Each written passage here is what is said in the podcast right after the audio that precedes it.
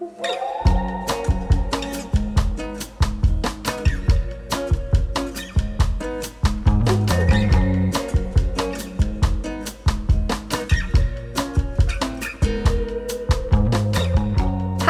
好，我是女王，欢迎收听《女王幸福掏心话》。今天的来宾是佩珍姐，我看了她的书，我真的对她非常的敬佩，因为基本上任何你觉得恐怖倒霉的事情，她居然都遇到。譬如说从小躲债嘛，然后癌症，然后又失婚，然后现在是单亲妈妈，所以她都说自己是投胎失败族。但是我觉得她很厉害，就是她经历了这么多，就是很激励人心呢。她又可以就是自己站起来，然后告诉大家她的故事，然后我觉得也是给大家很多的怎么讲疗愈吗？我常常收到读者讯息告诉我，嗯谢谢你写了这本书，让我知道我不是最悲惨的，就很好。我用我悲惨的一生告诉你，其实经历了这些，你还是可以选择往前走。我觉得这是我真的想要写这本书的。所以我们这一集就是要激励人心，然后呢，我们也要提供两本佩珍的新书要给大家抽奖，所以大家记得要听到最后哦。这边我很喜欢佩珍书上里面有一句话哈，就是虽然我终究没有铸成完美的人生，但我成为了一个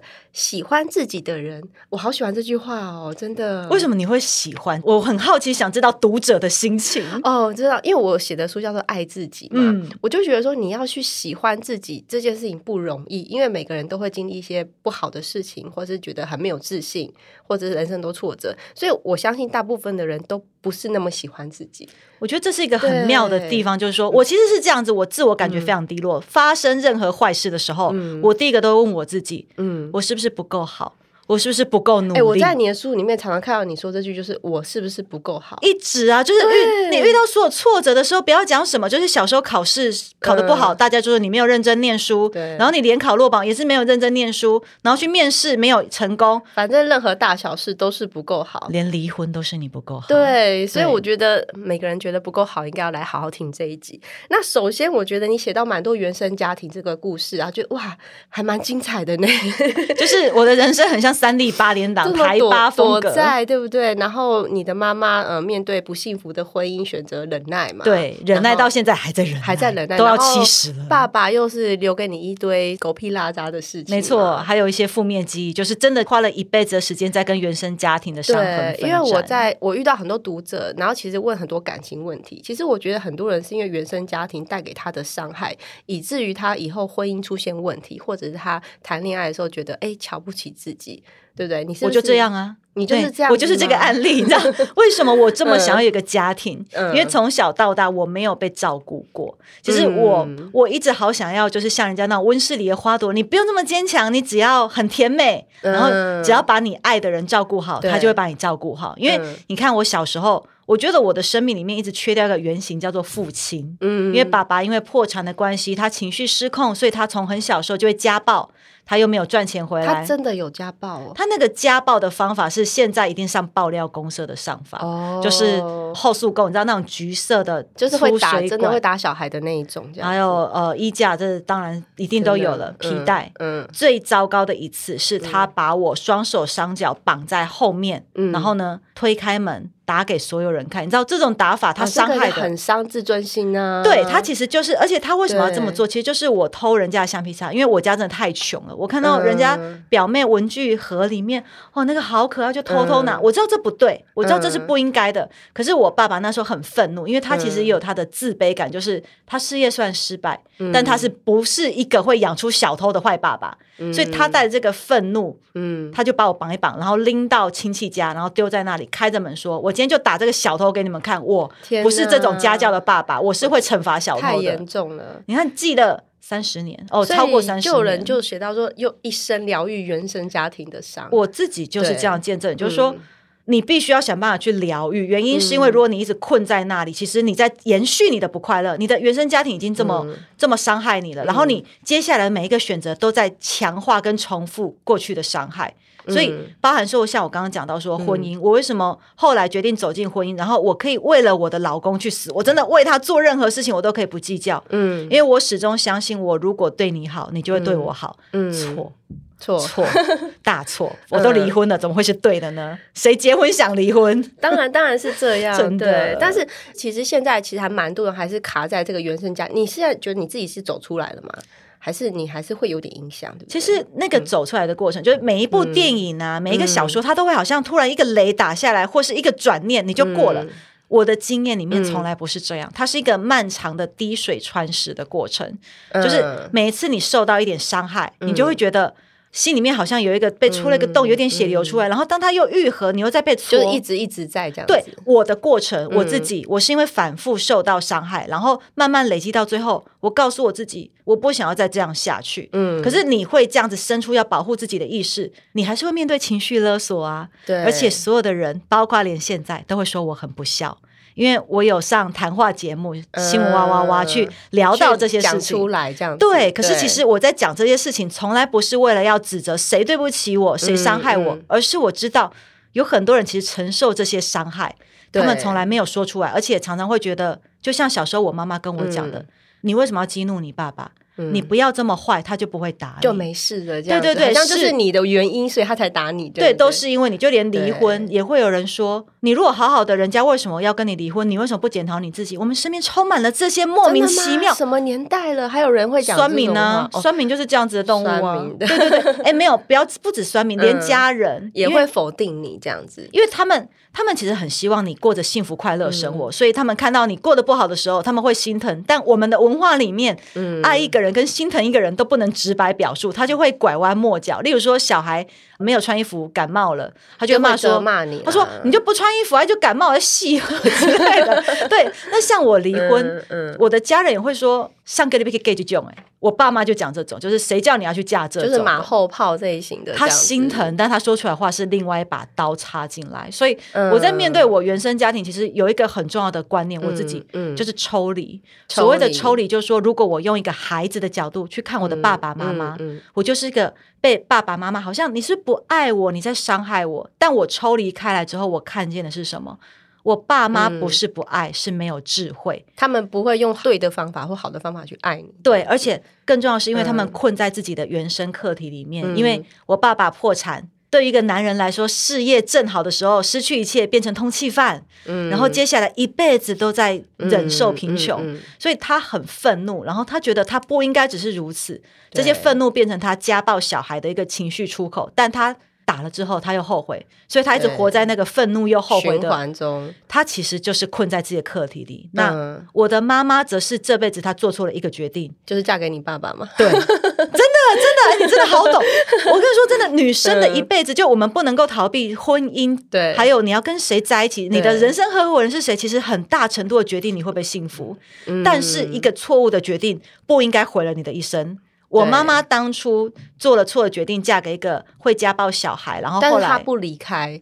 因为它很传统，对，很传统，他凹下去，你知道，这就有点像是你买错股票，然后你还一直凹，不行，一定要撑到撑到最后。对他撑到最后就说，就是我没有交易，我就没有赔，然后凹到最后没有，有时候要停损。那我妈妈当年二十五岁生下我，到现在她快七十岁，嗯，她其实这段时间里面快乐时间是非常少的。我看到她总是辛苦，她就是那个眉间呐，你知道两个眉毛中间会有两道深深的。折痕，因为你一直皱眉头，一直在苦恼，一直在对对对，你皱出那个东西是要打肉毒杆菌，他很穷，他不会去打，但就是那就是他一个苦命的象征。可是我看着他的人生，我告诉我自己，就是我不想要重复这样的人生，我不想要变成跟他一样这样子。我曾经是这个原生家庭的一部分，可是当我长大了，我可以选择不一样的人生。当然，我会带着那些恐惧，例如说，我曾经非常害怕婚姻，因为我看到我妈妈一辈子都在为她一个错误的决定买单。对，而且我非常害怕生下小孩，因为我曾经是一个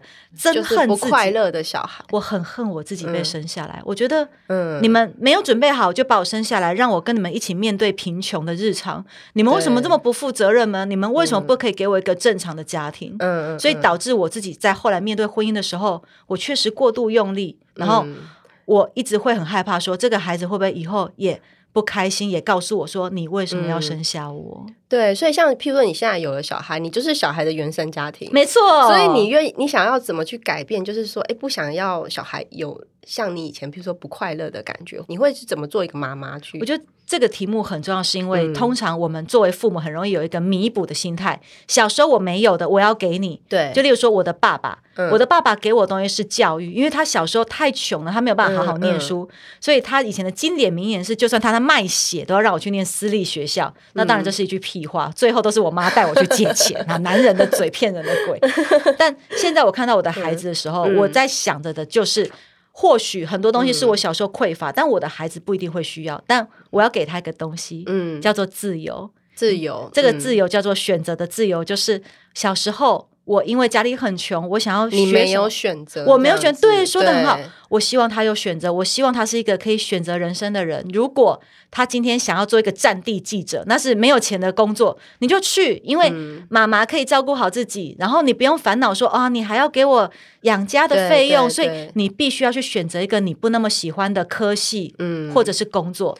我能够给你的就是自由的选择你的人生，应该就是说你会支持他的决定，这样，然后也不要限制他。我不会告诉他你要怎么样才是有出息的，我会问他这是你喜不喜欢、快不快乐的。嗯，我希望你成为一个喜欢自己生命的孩子。真的，像我们现在已经成为别人的原生家庭，我们就要觉得很重要，对不对？真的，因为小时候每一句那些小小事，大人都以为我忘记，可是那些三岁、五岁、十岁，其实我觉得小孩子都会知道，所以我们都不能在小孩面前，比如说讲一些不。该讲的话，或者是跟老公吵架被小孩听到，我觉得那个都很伤。这是我离婚的原因，其实就是我发现我跟我前夫在吵架的时候，有一次我们就是压低声音，小孩都睡了，我们试着压低声音在客厅吵架，小声吵架。对对对对对。可是吵一吵，突然觉得我背后有一种怪怪的感觉，我转头看到我女儿在她的房间开条小小的缝，然后她那个眼珠子就对在那里看。天哪！我不知道她在站了多久。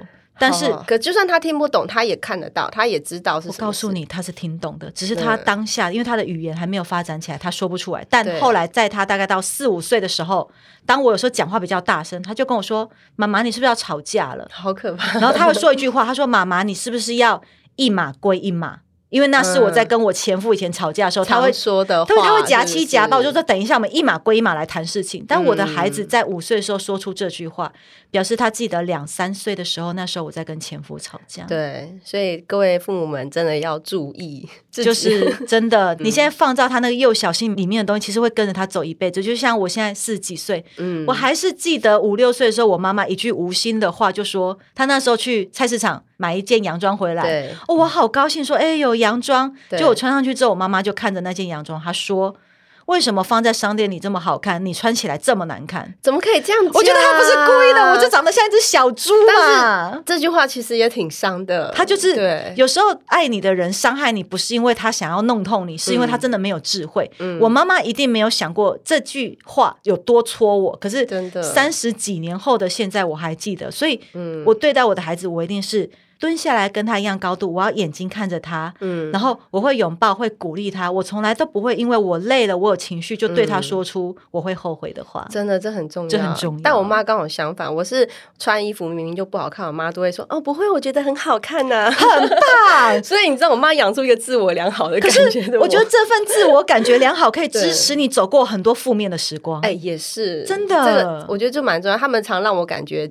良好，所以我觉得可能这是我比较乐观的一个原因。这很重要，全世界否定你，你也要做自己的啦啦队。我觉得我就是以前学不会，然后我现在每次只要去讲完课，就说你们喜欢吗？你们是不是觉得我很棒？那就你神经病啊！没有，我其实在补充能量，因为我始终很难从我原生家庭那种你不够好。你不够优秀，那个阴影里面走出来，所以每一次有人传讯跟我留言跟我说你很棒，其实我都在跟小时候那个六岁的油这样对，跟那个小小的我说你其实很棒，对，你非常努力，大家都喜欢你，你不要害怕，真的。再来，我在佩珍书上看到一篇文章，就是你以前有个差点要结婚的男友，然后后来勇敢退婚，我觉得很有勇气耶，因为应该什么都已经准备好了，对不对？那个时候其实已经在看房子，而且双方父母见过面了，真的，场地都在看了，真的。因为我其实蛮多读者问我这个问题，他觉得不 OK，可是已经要结婚了，该怎么办？那你要怎么去劝他们呢？我跟你说，大家只要想一件事情，对你现在忍受他是今天，请想象这接下来的二十年、三十年，你都要看着这个人，跟他一起吃饭，听他无趣的笑话，还要生他的小孩，还要忍受他的一些有的没的。你要，你知道，结婚之后你们就是生命合伙人，所以他干的鸟事都算你一包，他赚钱算你的，他负债也算你的，他丢人现眼，你是他的配偶，算你倒霉。所以你说我勇不勇敢？其实我只是很懦弱。我想到说，我如果嫁给这个人，我接下来身份证背后有他的名字，我怕我忍不了十年二十年，我根本无法想象，我从小到大成长这么辛苦，最后我却必须忍耐一个这样子的人在我的生命里面，而且因为他是我的法定配偶，嗯，与其要去想说啊，现在这样爸妈会不会失望啊，赔这个饼的定金啊什么的，我跟你说就退吧，因为你接下来二十年的青春远远比这些眼前的损失珍贵。对，真的，我常常也是这样劝读者，就是说，其实还没有结都是好事，真的，真的，结了之后要离还蛮难的，结了之后要离。我现在手上就有一些读者朋友，手上有一些，对对，因为他们会传讯息，或是 问很多问题啊。对，你知道他们那种结了之后单方面不想离，你要打官司，你要想办法分居，然后还要三年，很麻烦，而且如果还有小孩，那像这个退婚的前任啊，其实交往多久了？我们那时候在一起大概三四年有，其实是真的很久哎，所以也算足够了解这个人，对不对？没有，我跟你说，重点来了，谈恋爱的花前月下、看电影、喝咖啡，那都是假的。嗯，我其实我自己的女儿，如果以后长大，她要跟男生同居，我会要她去。因为因为要生活，是不是真正的摩擦来自于残酷的现实？而且我们还远距离，就是我在台湾，他在美国，那大家都是甜的见面，就我爱你，你爱我，然后吃饭什么都就是很甜蜜。我们真正开始，我发现有这么巨大歧义的时间是在什么时候？在开始要看房子。你有写到说你跟他的家人相处，发现发生问题，对不对？他家人其实比较希望他娶一个家境好一点的，因为他们那个阶级的人可能有些医生啊、律师要门当户对。对对对，然后那个时候的那个男生跟我说，他觉得我很努力，我也很勇敢，我们两个一起一定可以创造很棒的家庭。对，but 就是这个 but，当我们去看房子的时候，他就会说。啊，如果不是你家很穷，你家帮忙出个两百万，我们可以看新一点的房子，或者是他就会在吃饭的时候讲说，哦，那个谁谁谁他们买了房子哦，女方直接出掉了头期款，而且不是一次两次，他就一直讲，他就一直强调，很暗示，就是觉得你配不上他这件事。他还不是这样，他就只是单纯的抱怨你为什么这么穷。哦，那时候很愤怒，我就想说，我就告诉他说，知道了，你都知道，你现在在考试我，你是我们之前我有很清楚的跟你讲，我家里就是很辛苦，你还说我很棒。但是你知道，换了情境就换了脑袋。到到现实面，他就会谈恋爱的时候，他可以鼓励你；要买房子的时候，他就会觉得他其他同学娶了律师的女儿容易许多。对。那在过去，其实你说我们看清楚他这些点，我觉得或许有一点点感觉，就是好像他有点从上面往下看我那种心情。嗯。但我会觉得什么？他学历这么好，他家境也蛮好的，他喜欢我，嗯，是我的荣幸。我我必须讲，我确实有这种心理，就是哎，我如果嫁给这个人，我就可以摆脱我过去原生家庭的阴影。某个程度来算是一个理想的伴侣，这样对不对？就是你又上进，学历又好，然后你也有我很羡慕的幸福家庭。嗯，我那时候真的觉得，哎，我如果他喜欢我，然后我也非常努力的做好一个太太、妈妈的角色，我就进到那个世界了，我就离开了我害怕的原生家庭的那些。因为其实你也很想要有。自己的家庭也想要成为一个你以前想要成为的人，这样就是我以前羡慕的那种温室，我想要进到那个世界里面。其实真的是如此，所以 对，确实我在交往的时候，我自己反省起来，就会我讨好哦，你比较讨好，我讨好。那那个讨好就是觉得，如果我不会觉得太不舒服，我都愿意做各式各样的事情，我都愿意配合。但是到最后，他开始讲的事情是我的原生家庭，很抱歉，这件事情有两个部分是我无法改变，然后再来是我很清楚知道。你今天对我的原生家庭有意见，接下来二三十年，任何时候你一定会往这个我努力也不能改变的事情开酸。最后一刻，其实就发现自己不能忍受了，真的不能，应该是说忍受也不能解决问题。如果今天我稍微忍一忍，就会就会雨过天晴，我觉得幸福美满，不会嘛？那忍受本身已经这么痛苦，他又没有办法有一个圆满结局，我为什么要？我那时候的停损其实很棒。因为这么多年后，你看，因为够老，我们都可以说若干年后回去看那个男的，对，幸好当初没嫁，幸好没嫁。我觉得你也还好而已，我现在混的比你好。对，就我觉得这个停损真的很重要，可以给很多女生参考，因为很多女生就会硬着头皮不要凹下去，而且他们会有一个想法，说婚后会更好，不会不会，我告诉你，婚后只会更差。他婚前给你看到的都是孔金个包银，婚后剥开了包装纸，那个里面只丑陋的，对，你要一直捡他的臭袜子之类的，烦。好，给大家作为警示这样子。然后我觉得你还蛮勇敢的，就是你很快决定离婚，对不对？其实就是因为那一次我在跟我前夫吵架的时候，小孩躲在门后面听，我意识到今天我如果维系了婚姻，嗯，但小孩从小就看到爸爸妈妈这样吵。嗯，那这样子的婚姻，这样的家庭有意义吗？我我为什么要给他一个爸妈在冷战的家庭？因为对孩子来说，爸爸妈妈是生下他的人，那是天生的爱。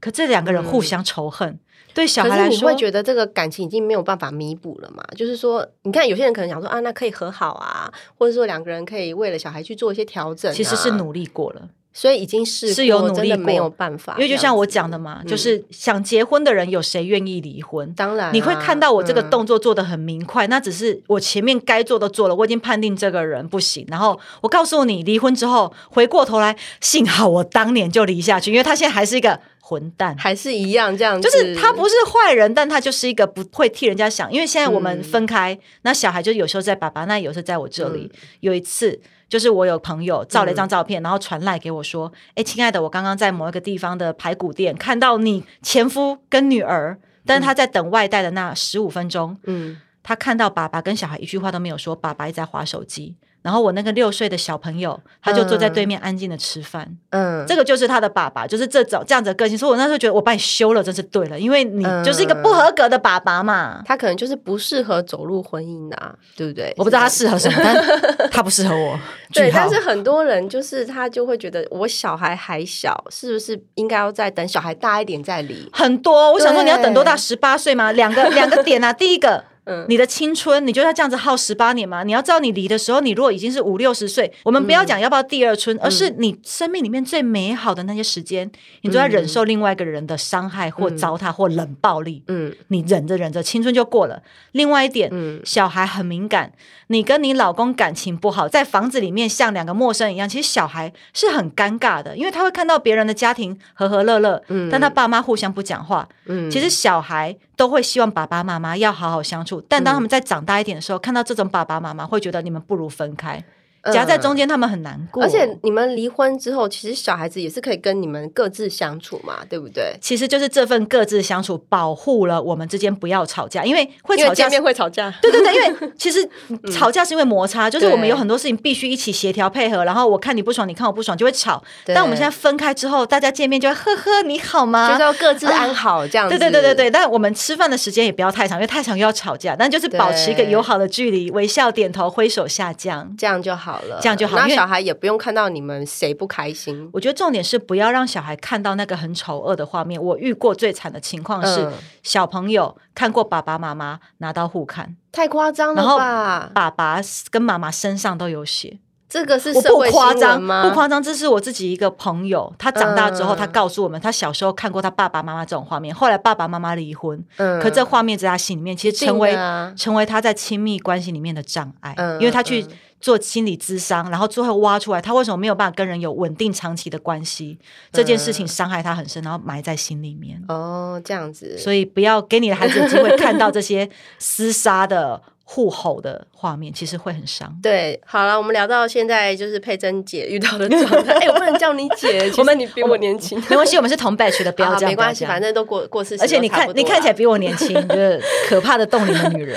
好，那问一下，工作家庭两头烧，我觉得现在的女生就会遇到这个问题，职业妇女，然后又有小孩，但是你又很想要像你现在工作不错，对，就是觉得很辛苦，对不对？你就要怎么坚持下去？就是要顾你的小孩，然后你觉得现在。哎，出书然后工作又要怎么去兼顾它？就我最近其实有点太累，然后累到对我我真的已经太累，累到就是就睡不饱，然后每个人都知道我看起来就有点像女鬼，所以大家就跟我说：“你工作少接一点。”我就跟他们说：“你为什么要剥夺我人生日常生活里面最快的那一部分？我好喜欢工作。嗯如果要让我休息，可不可以有人把我女儿带走，让我睡三 天？那个妈妈的愿望都可以睡，不要三天了，睡一天就好。我们就睡饱，你不要半夜。你知道我女儿昨天半夜三点把我摇醒，她说：“妈妈，我的房间有蜜蜂。”我说：“哦，什么什么蜜蜂？什么蜜蜂？” 就她把我拖到她房间，发现啊是蚊子。哦因为蜜蚊子嗡嗡嗡，他觉得哦这是蜜蜂。你看，就是有小孩，你连好好的睡个觉都很难，因为他还会尿床，有时候。嗯但为什么在这种情况，我还是这么需要工作？其实我们都是需要自我实践的。我觉得那是一种自我价值、自我价值感因为女生其实我我印象很深刻，我一直以为我可以当一个很棒的全职妈妈，但我生完小孩的第一个月，我觉得 No I can't。哎、我我很早就知道我不行，我想说，我试试看会不会母爱，因为每个人都说你生了孩子之后母爱就会滋润你，No。母爱是有啦，有，母爱，但是那不表示我每个女生想要的东西不太一样。但像我们这种女生，其实嗯我们很难就是在日常只是照顾孩子这一块得到价值感。嗯我自己感觉啦，就是说。呃，你如果是一个像我们一样，就是有点事业心、有点企图心的女生，嗯。其实保有自己在专业上面的位置很重要。所以我在演讲的时候，我都会特别跟女生说：，嗯。如果你准备要步入家庭，然后你也要有小孩了，你不要直接离开职场，你可以做的事情是，例如说减量，像说跟你的公司谈一个礼拜两天或一天或专案，对或你接案。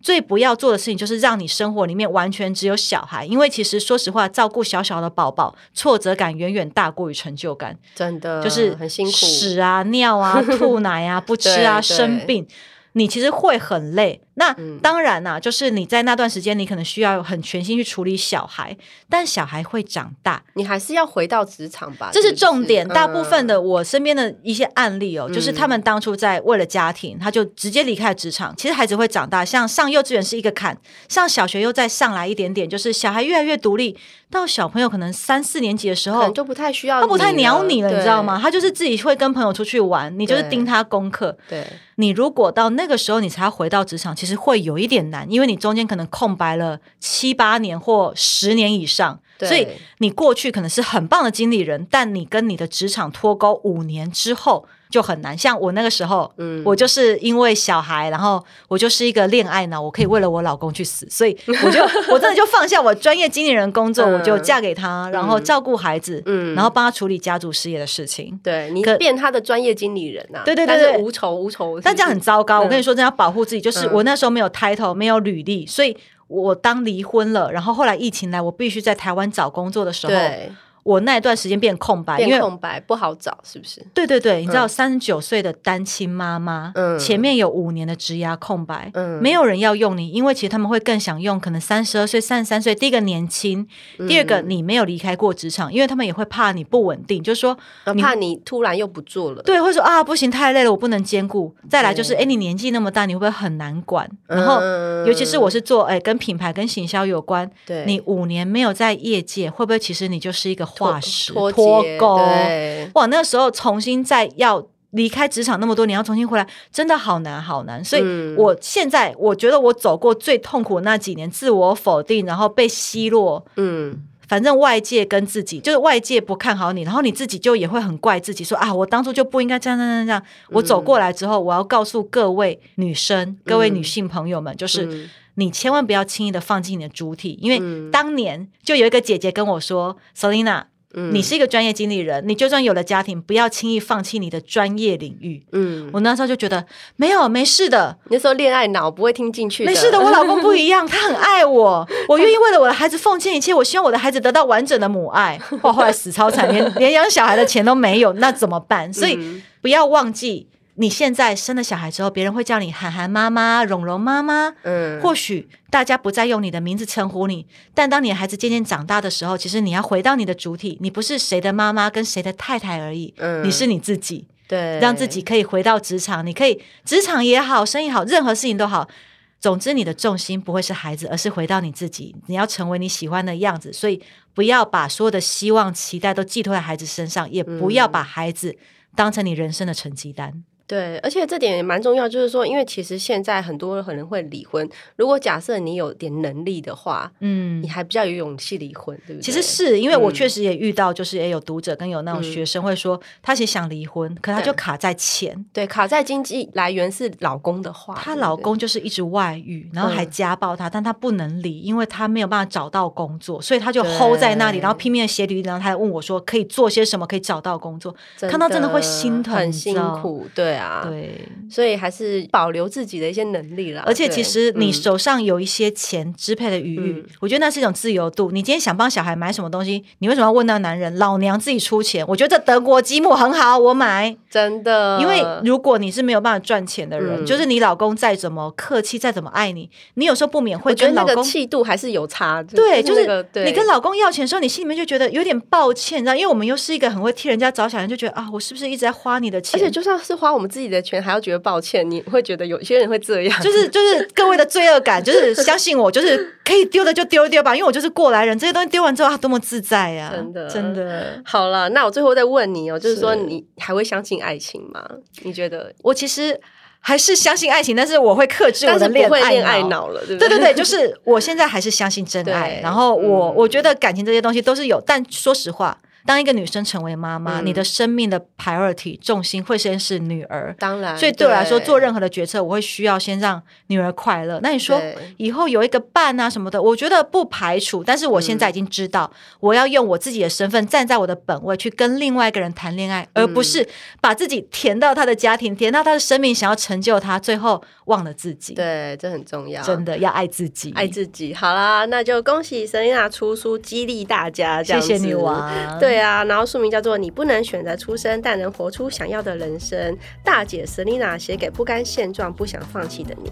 那只要读者呢，就是来留言写下书名的话呢，我们就会抽两位签名书给你哦。谢谢女王今天的聊天，我觉得这是聊天，这是两个四十代女生在聊天，疗愈这样很棒。希望大家都要过得比我们更幸福。对呀，一起加油。嗯，OK，谢谢大家。